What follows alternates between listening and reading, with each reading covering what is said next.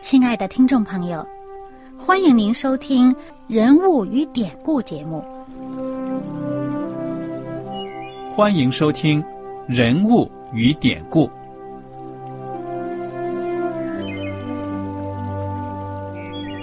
听众朋友们，当你读圣经的时候，不知道有没有过这样的想法？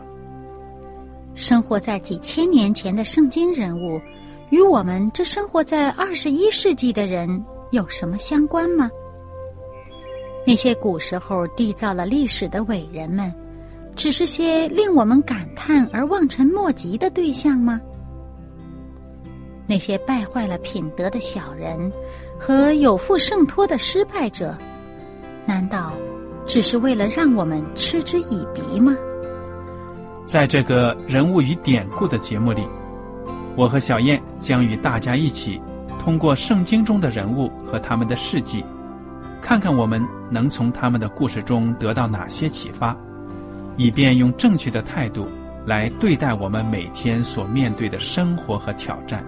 共同奔走天国的旅程。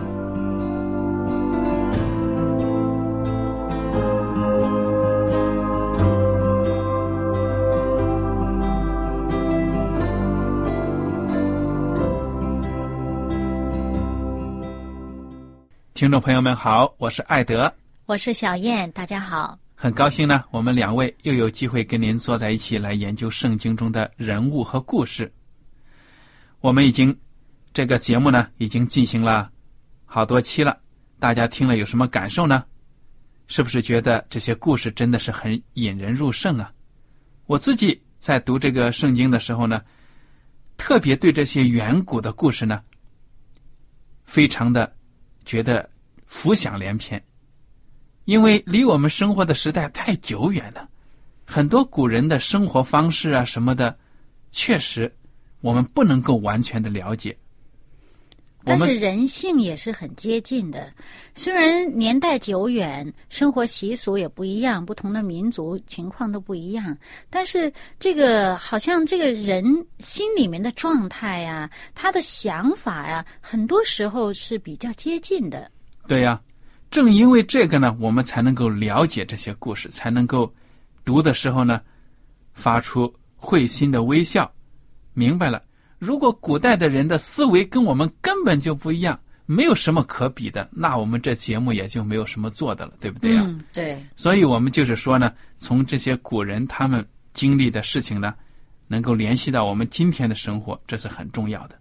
至于他们生活的方式啊，很多的东西，我们可以从圣经当中呢推敲出来一点，考古学呢再研究出来那么一点，实际上呢所了解的还是有限。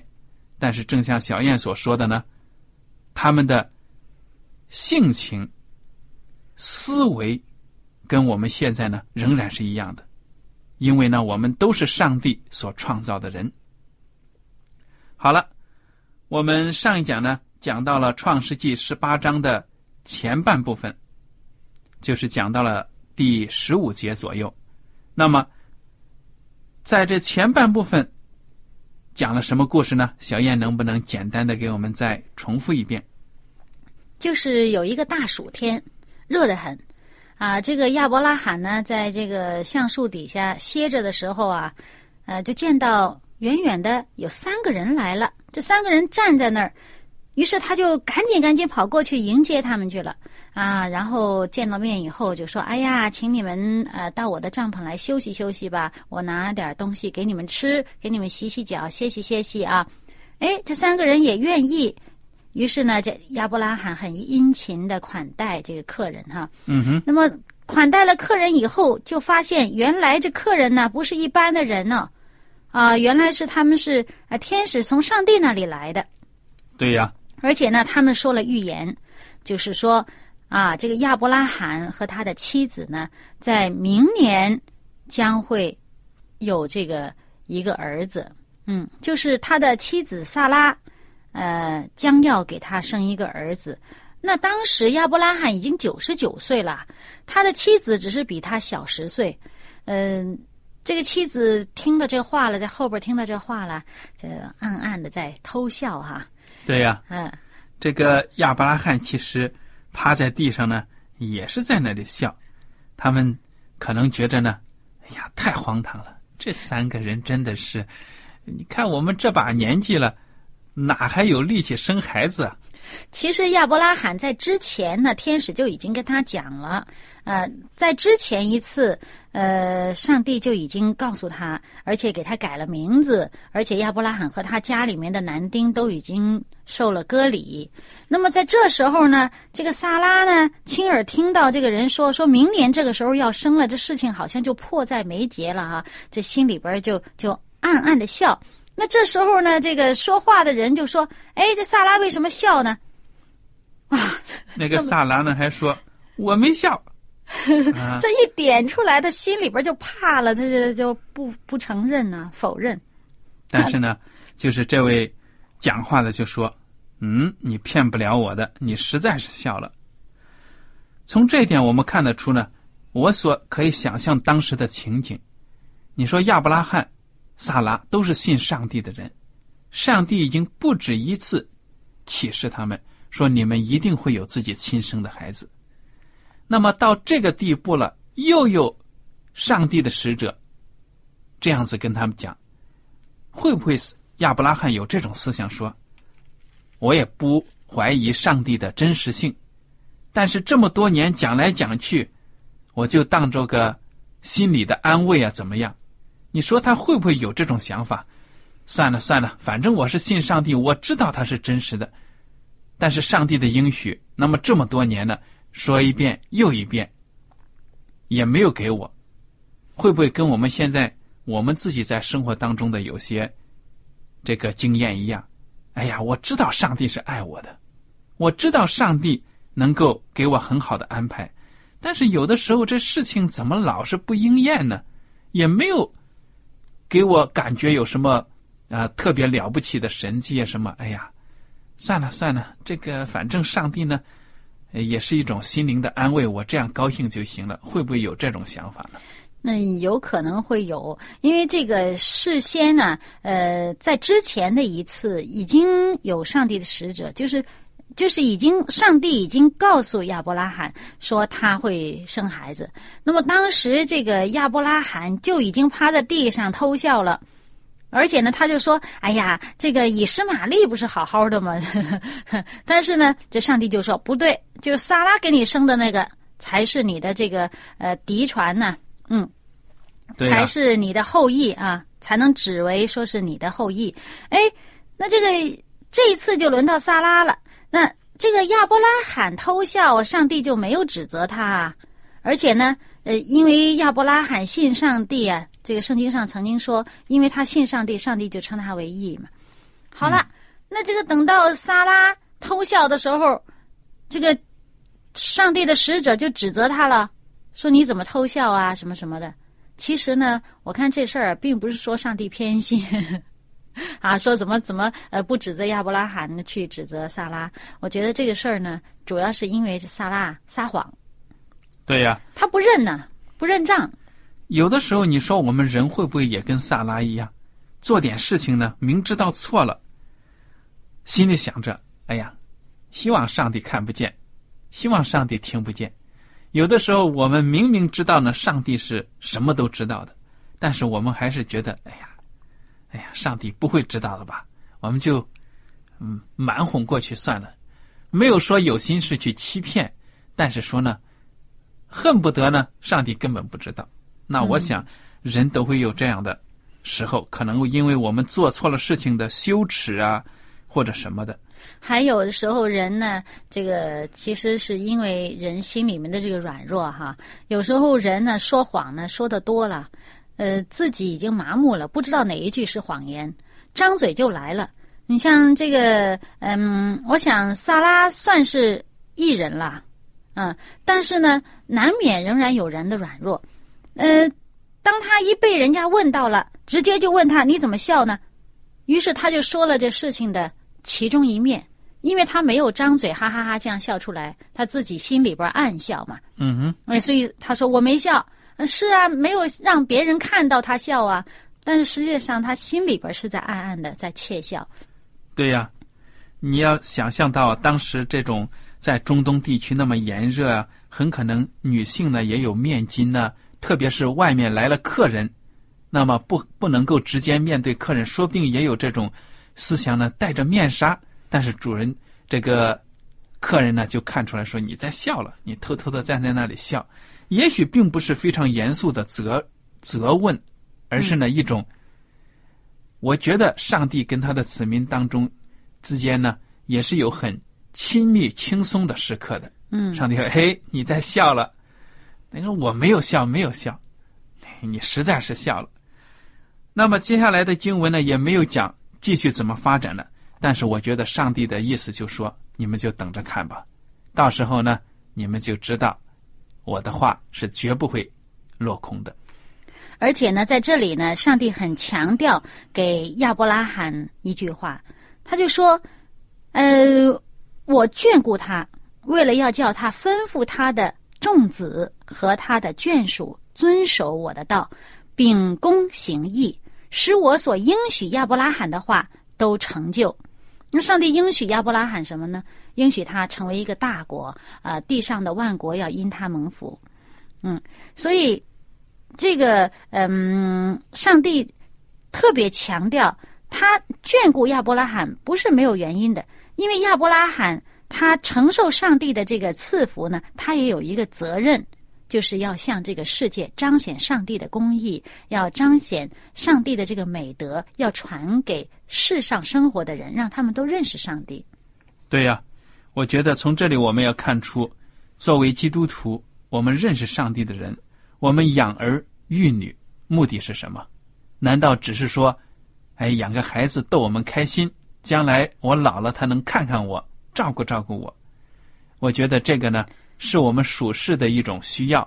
但是更重要的，你看到上帝的旨意呢，就是说要让我们把我们对上帝的认识传给子孙，让我们的后代呢也能够把上帝的名呢传下去。嗯，而且呢，上帝给众人的这个福气呀，要借着我们去传呢，使我们成为他赐福他人的一个媒介。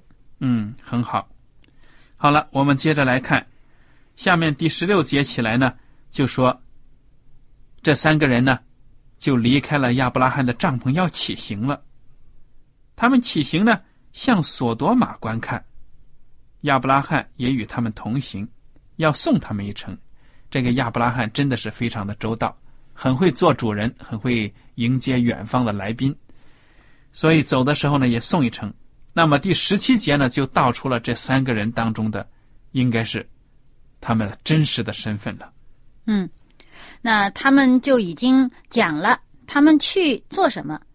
对呀，你帮我们读一读好吗？啊，那么这个十七节讲的上说，这个耶和华说。我所要做的事，岂可瞒着亚伯拉罕呢？其实就是他们要去做的事情呢，要让亚伯拉罕知道。这一次呢，经过这里，不仅是要赐福亚伯拉罕啊，使他知道他将有一个孩子，同时呢，也给他一个机会，让他为上帝之后做的这这个事情呢，让他知道，而且让他为这件事情祷告。嗯啊，刚才我们已经讲了这个上帝告诉亚伯拉罕赐福他的这个这个整段，我们已经读了。现在就读这个二十节开始。耶和华说：“索多玛和俄摩拉的罪恶甚重，声闻于我。我现在要下去查看他们所行的，果然尽像那达到我耳中的声音一样吗？若是不然，我也必知道。”这个这次的使者呢？代表着耶和华上帝来到地上，要看这个索多玛、俄摩拉他们的这个罪行是不是真的像百姓发出的呼声一样。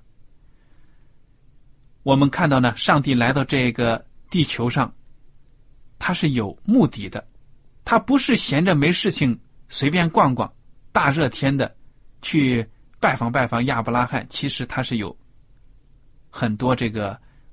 使命的这种神圣的使命，第一呢，要赐福亚伯拉罕，给他重申他对亚伯拉罕夫妇的应许；第二呢，就是要看看索多玛、俄摩拉这两座城的这个罪恶程程度，真的是老百姓所发出的这种呼吁吗？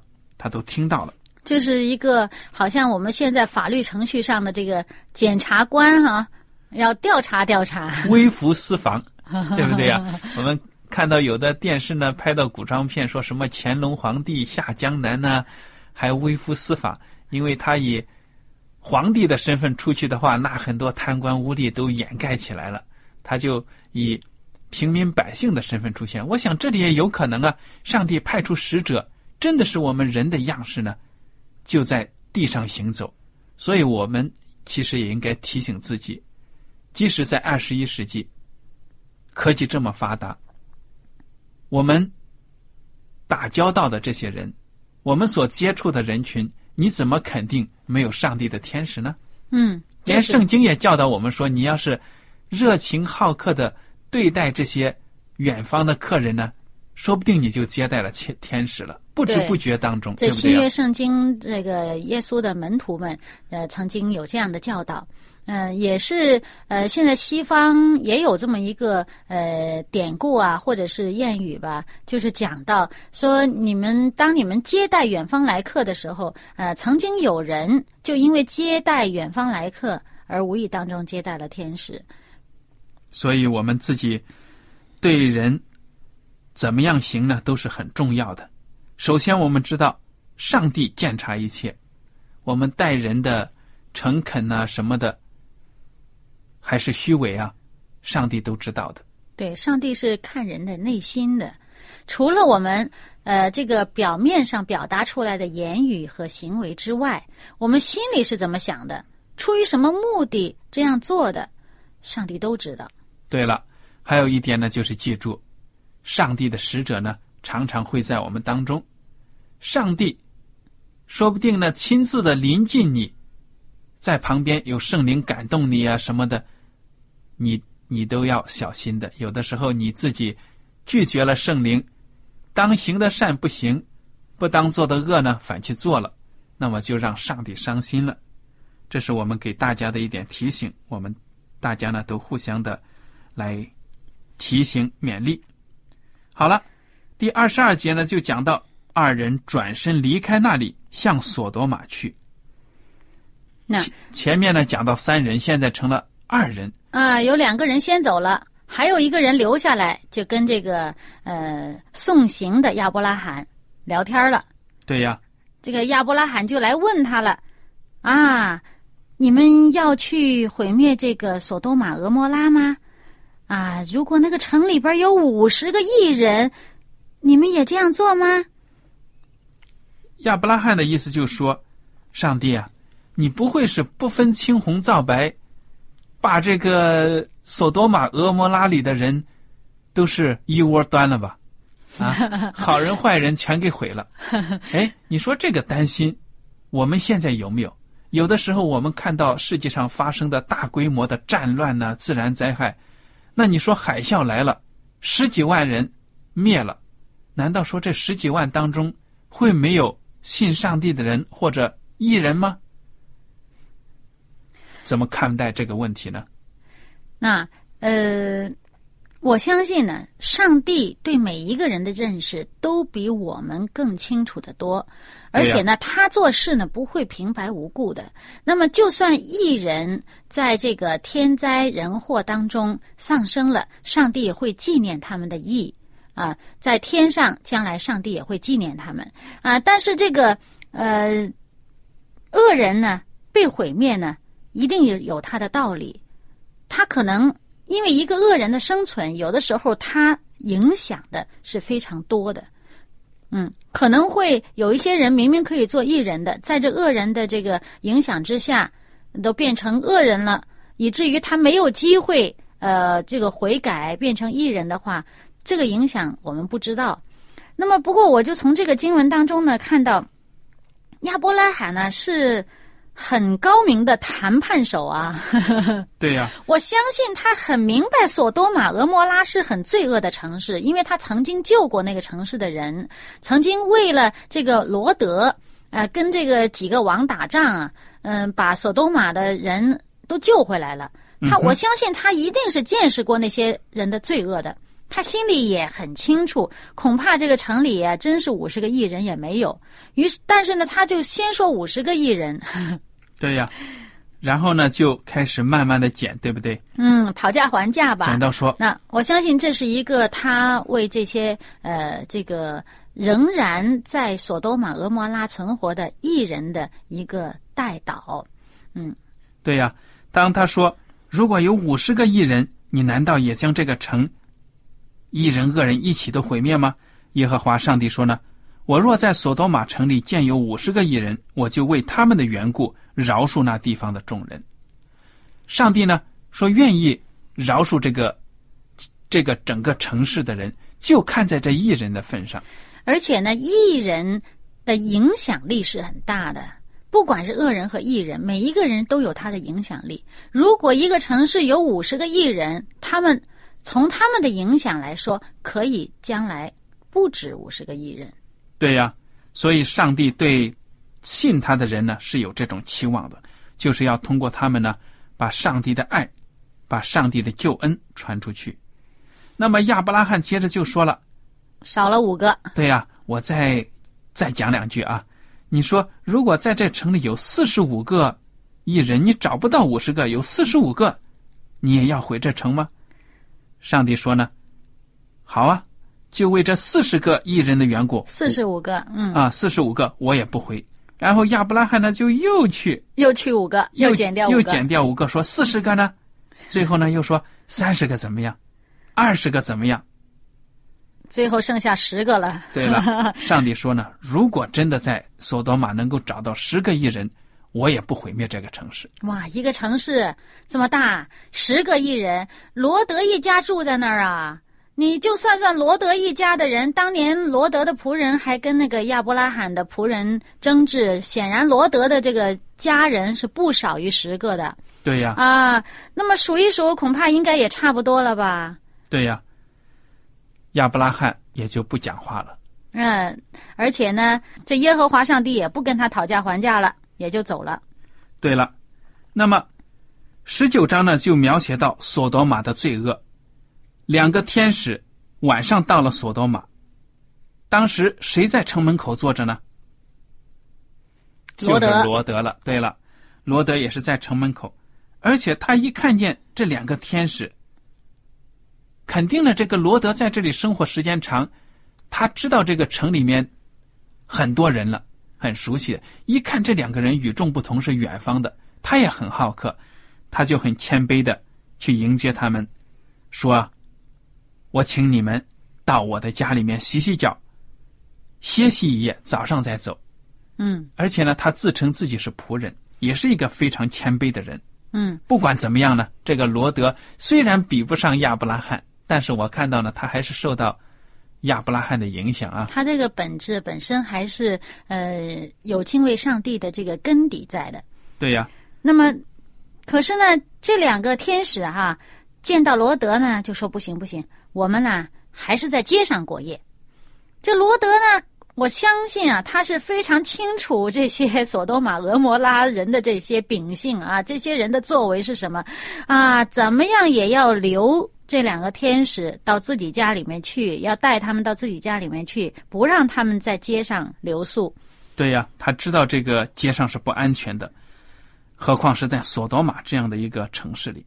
果然呢，这两个人被接到罗德的家中之后呢，这个城里的索多玛城里的这些恶人呢，游手好闲的人就看见了，马上就围攻上来了。连老带少都来了，对呀，这个全城各处的人都来了。对呀，他们的要求呢是非常的粗鲁、无礼，可以说呢是下流卑鄙的。当时呢，可以想象这个索多玛的城市呢是在一种一种淫乱的一种环境，他们就要求呢把这两个天使给我交出来，我们可以任意胡作非为。其实这两个天使显然这不是女性的样子来的，是男性的样子来的。对呀、那他们这样做呢，就是说不只是一般的淫乱，而且还有同性恋，对呀、所以而且它不只是一个恋呢，它就是一个同性的奸淫。嗯哼，所以在这种情况之下呢，我们看到这个城市的风气败坏到如此的地步，不可想象。连老带少，对呀，连老带少都围到罗德的门口。那么就在这种围攻当中呢，罗德接力的保护这个两个天使。后来呢，这些暴徒要冲到罗德的家中，结果这罗德就出来了。为了保护这个呃天使呢，他就自己先出来了。出来以后跟他们谈判，结果呢遭受到围攻。在这种情况之下呢，两个天使就施行大能，让这群人呢眼睛好像突然看不见了，找不着东，找不到西了。在这种情况下呢，两个天使就对罗德说了：“上帝要毁灭这座城。”嗯，所以呢，这详细的情况呢，我们下一次再跟大家谈。对了，那么这里面呢，就讲到这个人的这个罪恶啊，这个索多玛这种败坏呢，上帝派天使亲自来查看，而且确确实实就是这样。这个城市让我们看看，只是圣经平铺直叙的告诉我们这个过程，我们已经感受到，这实在是一个太可怕，这不适于一个人来居住的一个地方。对呀。如果是这样的一种环境的话呢，我觉得还是毁灭了好。这是好人都败坏了。嗯，你有没有这种感觉？现在的电影、电视呢，有的渲染暴力啊、色情，比如说杀人呐什么的。看到那个电影上，他们有的表现出来的杀人的残忍手段什么，我都感觉到浑身颤抖，感觉到真的是胃里面好像吃了苍蝇一样那么难受。我真的感觉到做人呢。实在是，要如果堕落到这种地步，实在是太恐怖、太可怕了。太可怕了，对我自己感觉到，真的不如毁灭了算了。这不是一个适合一个人成长、生长的一个地方。所以，上帝是公义的。当一个民族、一个国家恶贯满盈的时候呢，上帝自然要施行审判。但是在这审判之前呢，上帝有他的警告和提醒，悔改的人就能够。得到上帝的赦免，嗯，所以这就是我们福音的本质了。对，那出于上帝的这个惩罚呢，上帝一定会给他一个清楚的一个一个教训，让他知道这是出于上帝的。那我们也不要因为呃见到什么天灾人祸都说啊这是上帝的惩罚，呃这是上帝的审判。那事实上每一个人呃将来都要面对上帝的审判。但是呢，某一个事情具体的事件是不是出于上帝之手，我们要小心。对呀，不能够随便的论断。我们今天的节目呢，到此就结束了。如果大家有什么问题和想法，就请您写信给我们。好了，在此呢，艾德和小燕要跟您说再见了。我们下次节目再会。再见。喜欢今天的节目吗？若是您错过了精彩的部分，想再听一次。可以在网上重温，我们的网址是 x i w a n g r a d i o 希望 radio，或是找旺福村也可以找到。记得把好东西介绍给您的朋友，与他一起收听。